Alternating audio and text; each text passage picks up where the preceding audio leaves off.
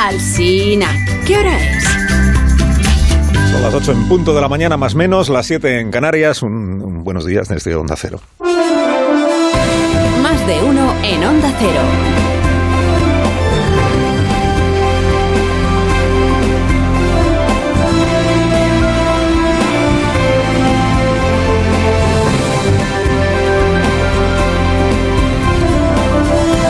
¿Qué tal? ¿Cómo están? Bienvenidos a una nueva mañana de radio. Es el 9 de diciembre del año 2022, último ojo ya de este puente. Puente colosal que nos mete ya de cabeza en las fiestas navideñas de este año. Bienvenidas sean las fiestas navideñas. Terminamos esta semana de fiesta por la Constitución y al terminar esta semana de la Constitución elevemos un responso por el Código Penal que entra hoy en quirófano para ser sometido a una amputación múltiple a cargo del doctor Sánchez asistido por el utillero Rufián y con los 22 ministros del gobierno, jueces ministros incluidos, en el papel de anestesistas de la sociedad española. La intervención va a consistir en la extirpación de todo aquel elemento del Código Penal y de cualquier otra ley que incomode al Frente Amplio que gobierna este país. O sea, lo mismo al PSOE, que a Esquerra, que a Podemos, que a Bildu, que al Partido Nacionalista Vasco. Lo primero que arrancará el doctor Sánchez con las tenazas estas de mutilar será el molestísimo delito de sedición. Una reliquia. Una reliquia que ha sido venerada por los jueces fascistas, retrógrados y represores que integran esa otra antiguaya verdaderamente molesta que es la sala de lo penal del Tribunal Supremo de España. Esta primera mutilación la ejecutará el doctor Sánchez con la desenvoltura que le caracteriza.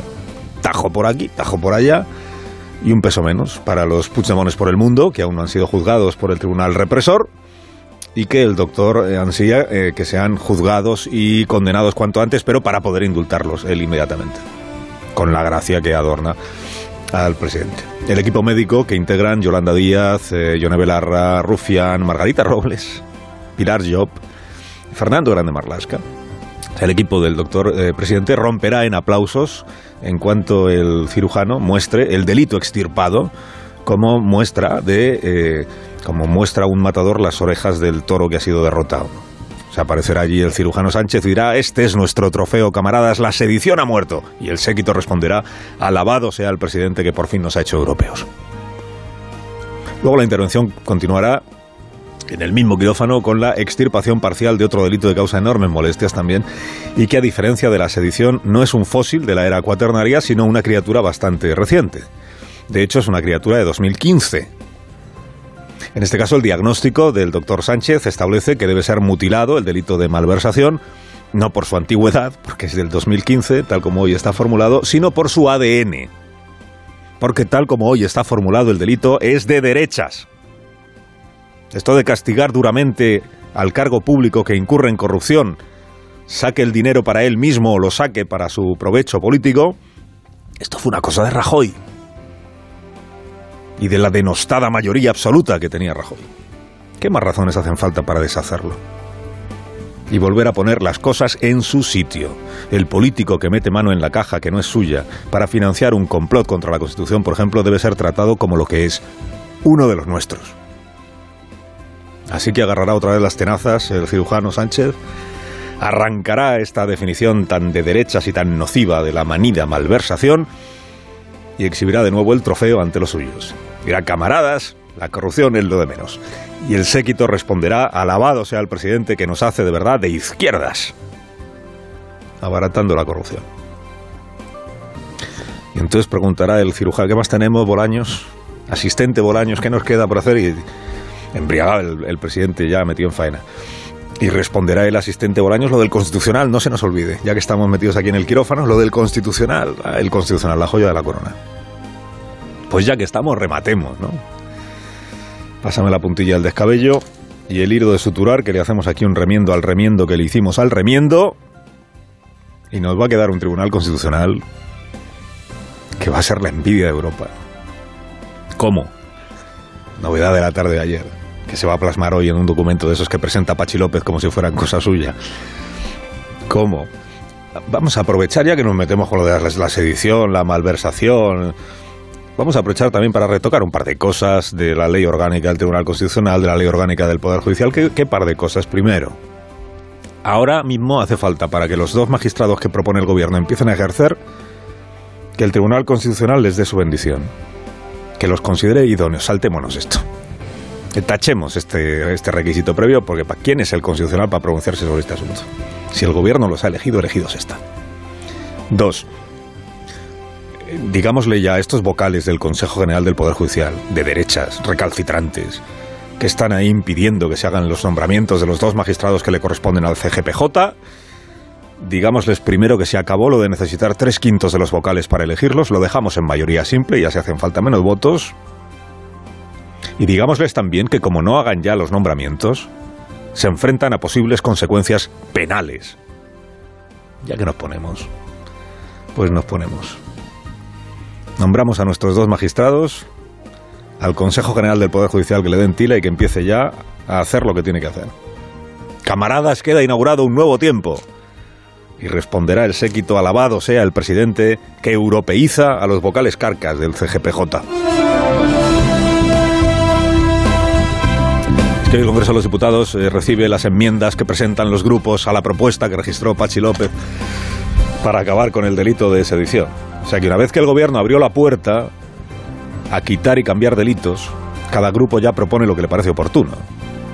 Claro, hay grupos muy relevantes, como el de Esquerra, que está ejecutando la coreografía pactada, diseñada y ensayada con el Palacio de la Moncloa, esto de no, que sea Esquerra la que proponga lo de modificar la malversación. Y luego ya el grupo socialista dirá que bueno, eh, por aquí sí, por aquí no, y al final la cambiamos.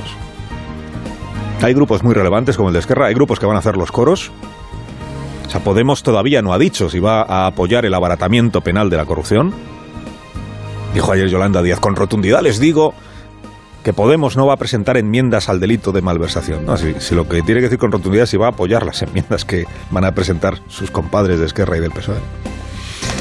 Y luego hay grupos que no tienen ya relevancia, porque no forman parte del frente amplio que sostiene al gobierno, pero que aprovechan para meter cuchara y reclamar su puntito de protagonismo. ¿no? Y ahí la propuesta que hacen los Puigdemones, los de Junts per Catalunya, es la más creativa, porque ellos lo que proponen es que la malversación deje de ser delito, no que se abaraten las penas, no, que deje de ser delito cuando el político malversa para cumplir una promesa electoral.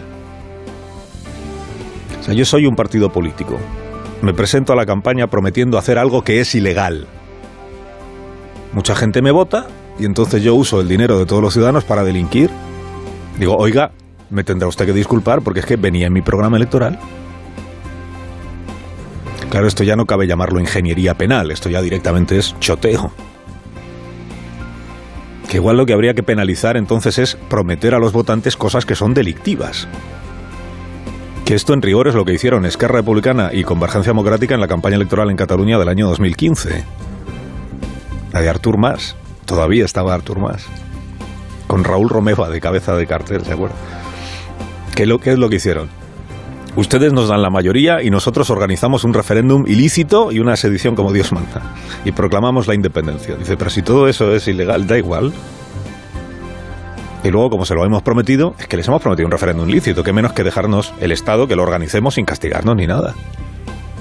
Y como del referéndum saldrá la voluntad popular de sublevarnos contra la Constitución y el resto de España, que menos que dejar que nos sublevemos y que paguemos la sublevación con recursos públicos sin que la Fiscalía ande querellándose contra nosotros ni buscándonos las cosquillas porque lo llevábamos en el programa electoral. Ustedes me votan y yo les prometo que desobedeceré todas las sentencias judiciales. Dice, oiga, que eso es ilegal. Ya, pero lo he prometido. Si me votan, prometo atracar a las ancianas. ¿Pero qué está usted diciendo? Ah, es que lo llevo en el programa electoral. dices, qué disparate todo, ¿no? Dices, es impensable que el gobierno esté dispuesto a reformas de este tipo. Dices, sí, sí, impensable. También era impensable que indultara a los del procés, el presidente. También era impensable hasta hace cuatro días que eliminara, no, no rebajara las penas, eliminara el delito de sedición. También era impensable para el propio PSOE hasta hace cuatro días lo de modificar la malversación para acabar abaratando lo que hasta ahora se llamaba corrupción. Todo es impensable hasta que deja de serlo por orden del doctor Sánchez. Carlos Alsina en Onda Cero.